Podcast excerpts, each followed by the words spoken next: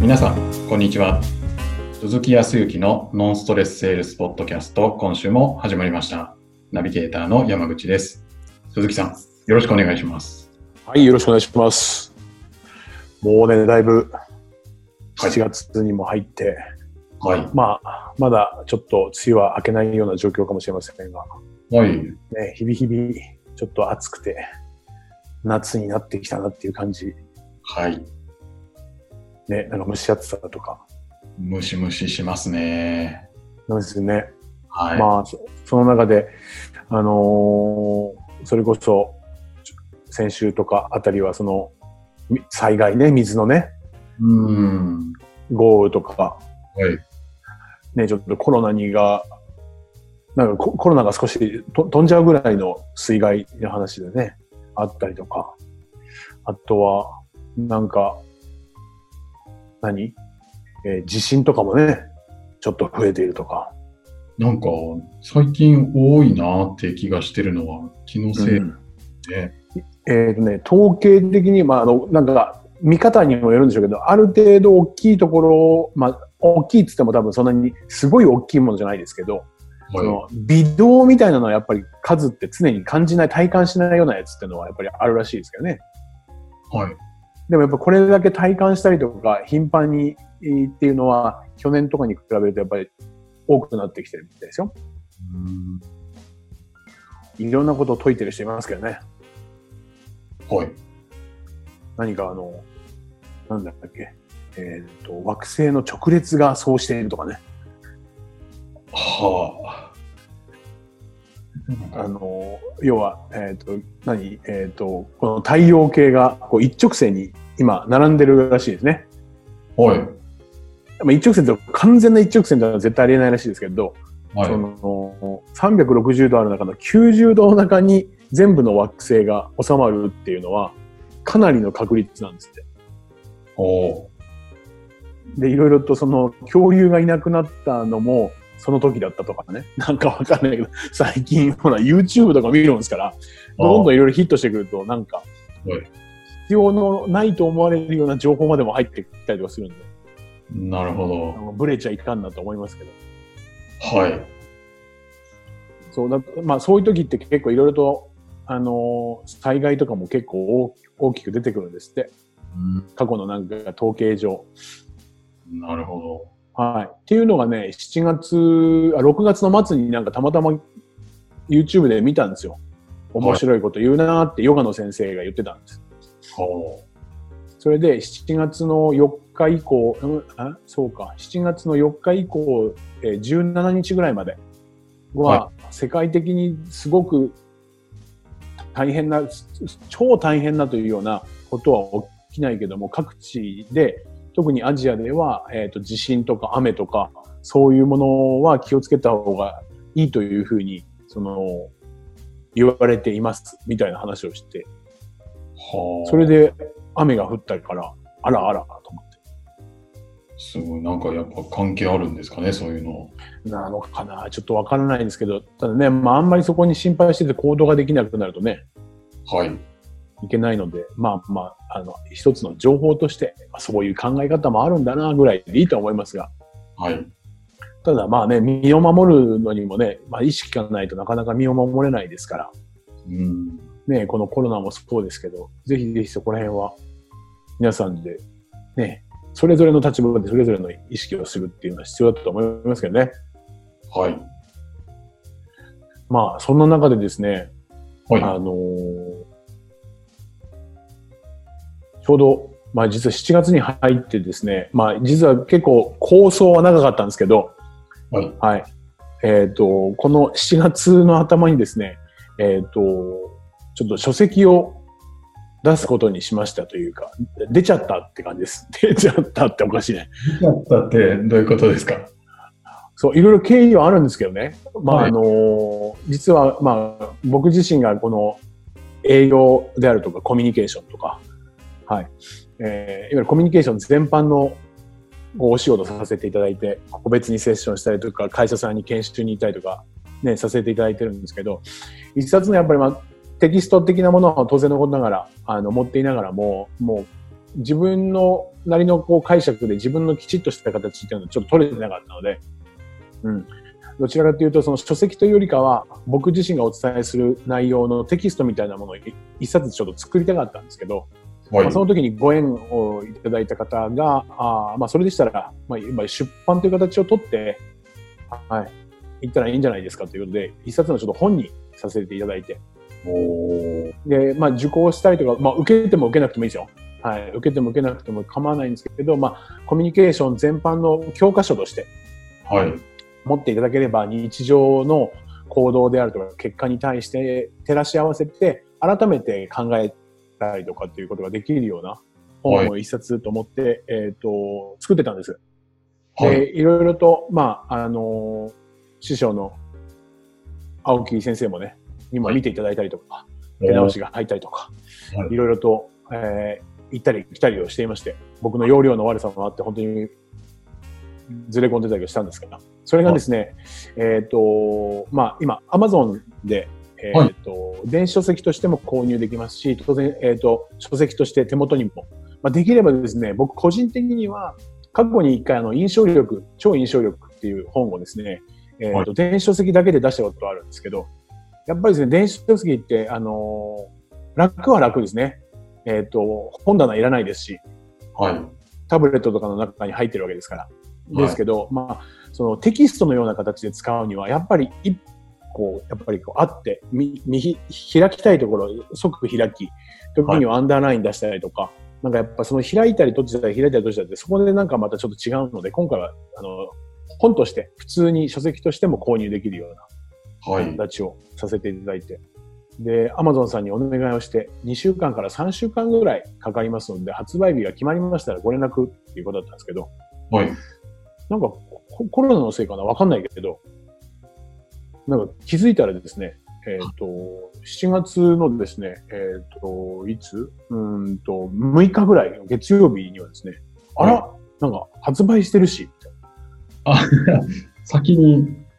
もう売り、売りに出されてるっていう感じ。はい。なんか、まあ僕はそんなにね、そもそもすごくこう戦略的に書籍を売ってベストセラーみたいなことを考えてはいなかったから別に構わないですけど、これ戦略的に考えてたら大変だよね。結構大変ですね。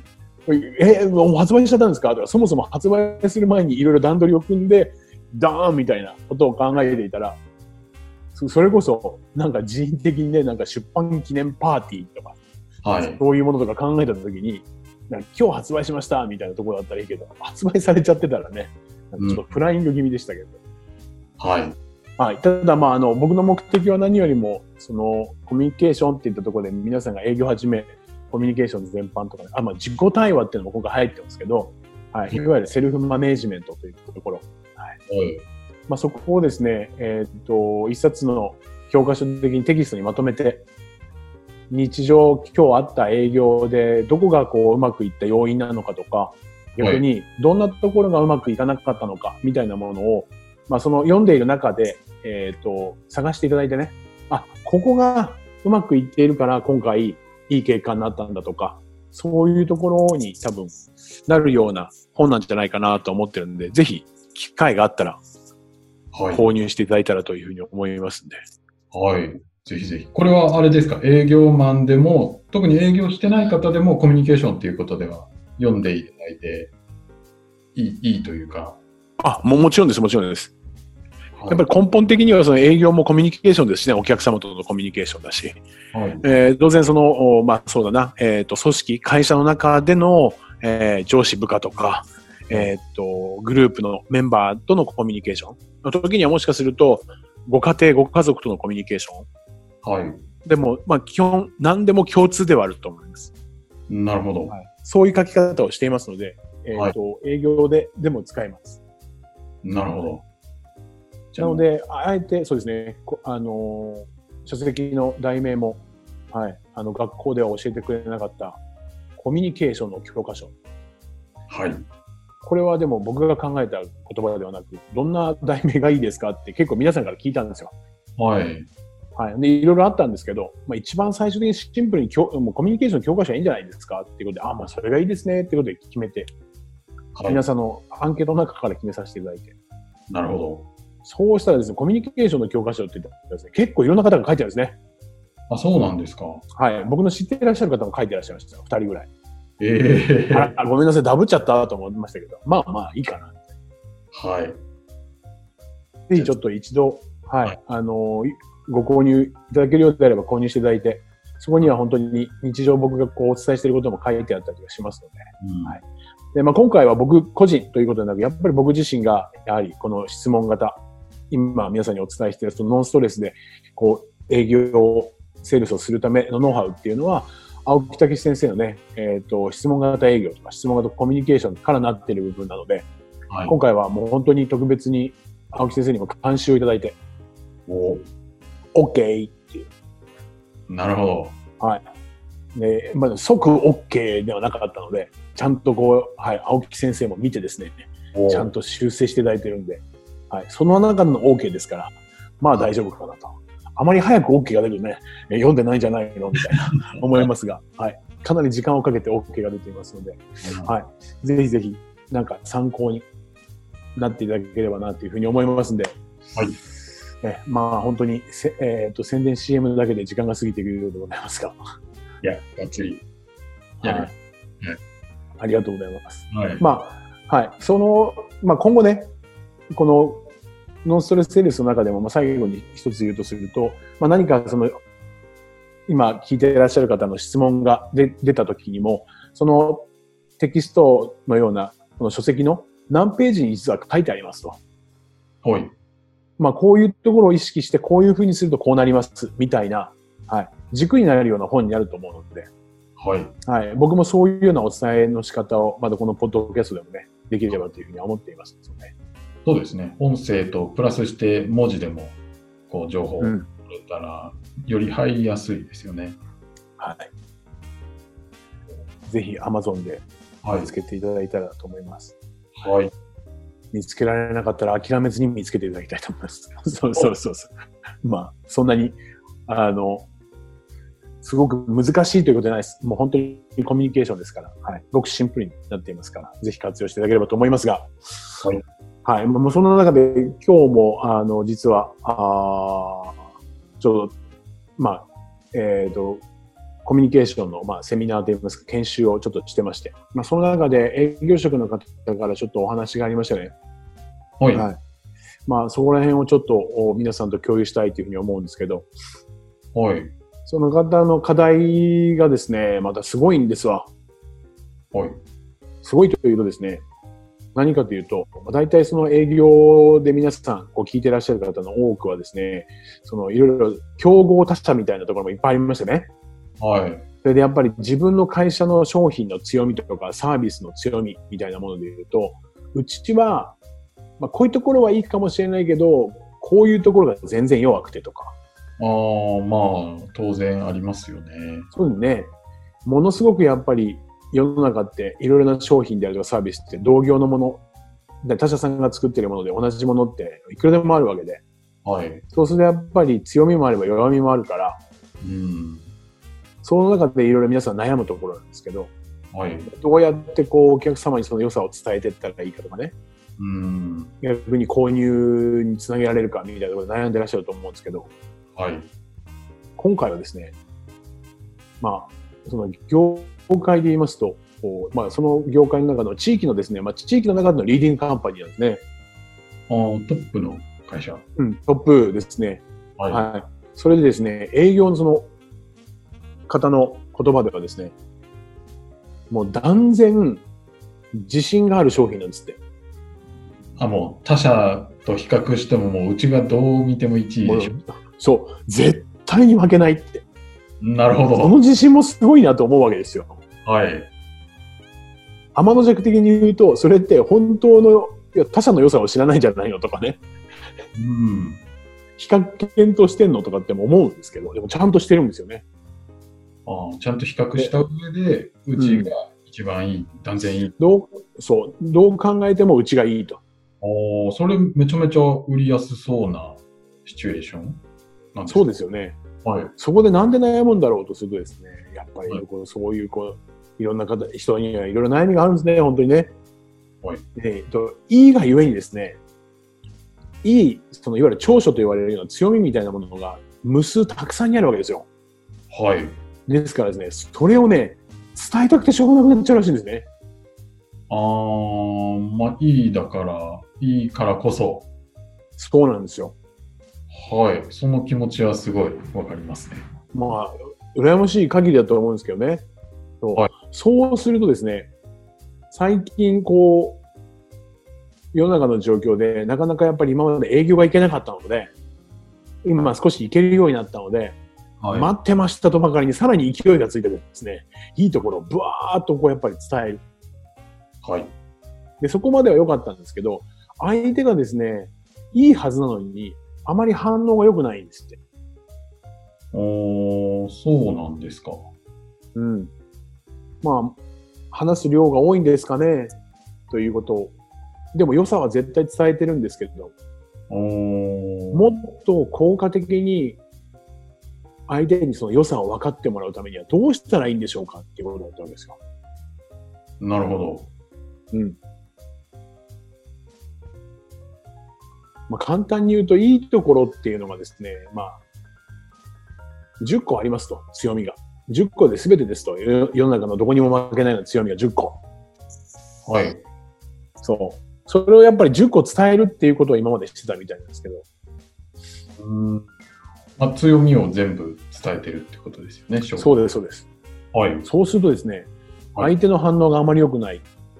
そうするとですね、言ったら言ったでですね、疲れるんですよ。まあ営業の方も喋るので疲れる。まあ、言ったという、まあ、達成感みたいなものがあると。全部伝えたっていう。あい、わゆる自己満足で、あ。はい。お客様の顔色を見ると、相手は満足していないと。うーん。これはどういうことなんでしょうかってことだったんですよ。はい。どういうことなんでしょう。おまあ、そうですね。山口さんはなんかこんなところみたいななんかありますそのお客さんの反応がいまいちな理由ってことですか、ん。なんで、いまいちの理由なのか。ああ。なんかもしかしたらなんですけど、その、はい10個の強みがあったとして、そんなになんか10個ともお客さんは知りたいのかなっていうのはちょっと思いました。あ素晴らしい。そうね。なんか項目によっては、あなんかこれはいらないんだけどなみたいなのも、なんか10個もあると、ちょっとあるかなとは思っちゃいましたね。うん。どうでしょうまあそうですね。今山口さんが言ったように、まあ、か仮に自分が求めているものはその10個の強みの中の1個だったとするじゃないですか。はい。はい。まあ確かにその1が欲しいんだけど、い1個だけでいいんだけど、まあ2、3もう少しプラスアルファがあったらよりなんか価値が上がるような感じではい。いいかもしれないですけど、うん。なんでこう充実感って、あまあ相手が聞いて、いや、これだっていうふうにならないのかって言ったら、はい。相手が求めてるのってやっぱり山口さんって1個だけだからですよね、やっぱりね。あー。はい。そうするとなんか残りの9個が、その1個の欲しいものをはい、ぼやけさせてないかっていうふうに思うわけですよ。あー。なんかわかる気がします。ねえはい。やっぱりなんかいいものがいっぱいあると、もうなんかお腹いっぱいで、はい。その1個欲しくて美味しいものを食べたいと思ったものが、他の美味しいものも食べちゃうから、そもそも食べたかったものの美味しさが半減しちゃうみたいな、うん。そんなイメージもあるのかなと思った。はい。じゃあ、そうですね、僕が営業サイドで山口さんがクライアントさん、お客さんだった時に、はい。僕自身がその10の強みを持って、山口さんのところに行くんですけど、クライアントさんのところに。はい。でも、10のうち、どれが山口さんが欲しがっているものかって、最初わかんないじゃないですか。まあ、そうですね。投資の術とかね、それこそ予言めいた何かが降りてくればいいかもしれないですけど、はい。そうしたらどうどうするかってことですよね。どうするか。うん、まあ、10のアピールポイントがあるわけですよね。アピールポイントは10です。で相手は何が、どこが欲しいのかわかんないってことですよね。わかんないです。そしたらもうやっぱ聞くしかないんじゃないですかね。さすがですね。もう、質問型をやってる人はそういうふうに言いますよね。まあ、そうですね。うん。なんか、はい、聞いちゃえば、あの、そこをそうですね。そう。おっしゃる通り、聞いちゃえばいいんだと思うんですよ。ただですね、やっぱりこっちスイッチ入ってるんでね、やっぱりいいものって、その自信っていうものは当然なきゃいけないと思うんですよ。はい。ただそれがぜ全部ね、他者にも負けないっていうぐらいの自信があるからこそ、はい。その人が何を求めているのかって言ったところ、やっぱりきちっと聞き切るっていうことですね。明確にどういうものが欲しいのかっていうことですよ。はい。で、さらには、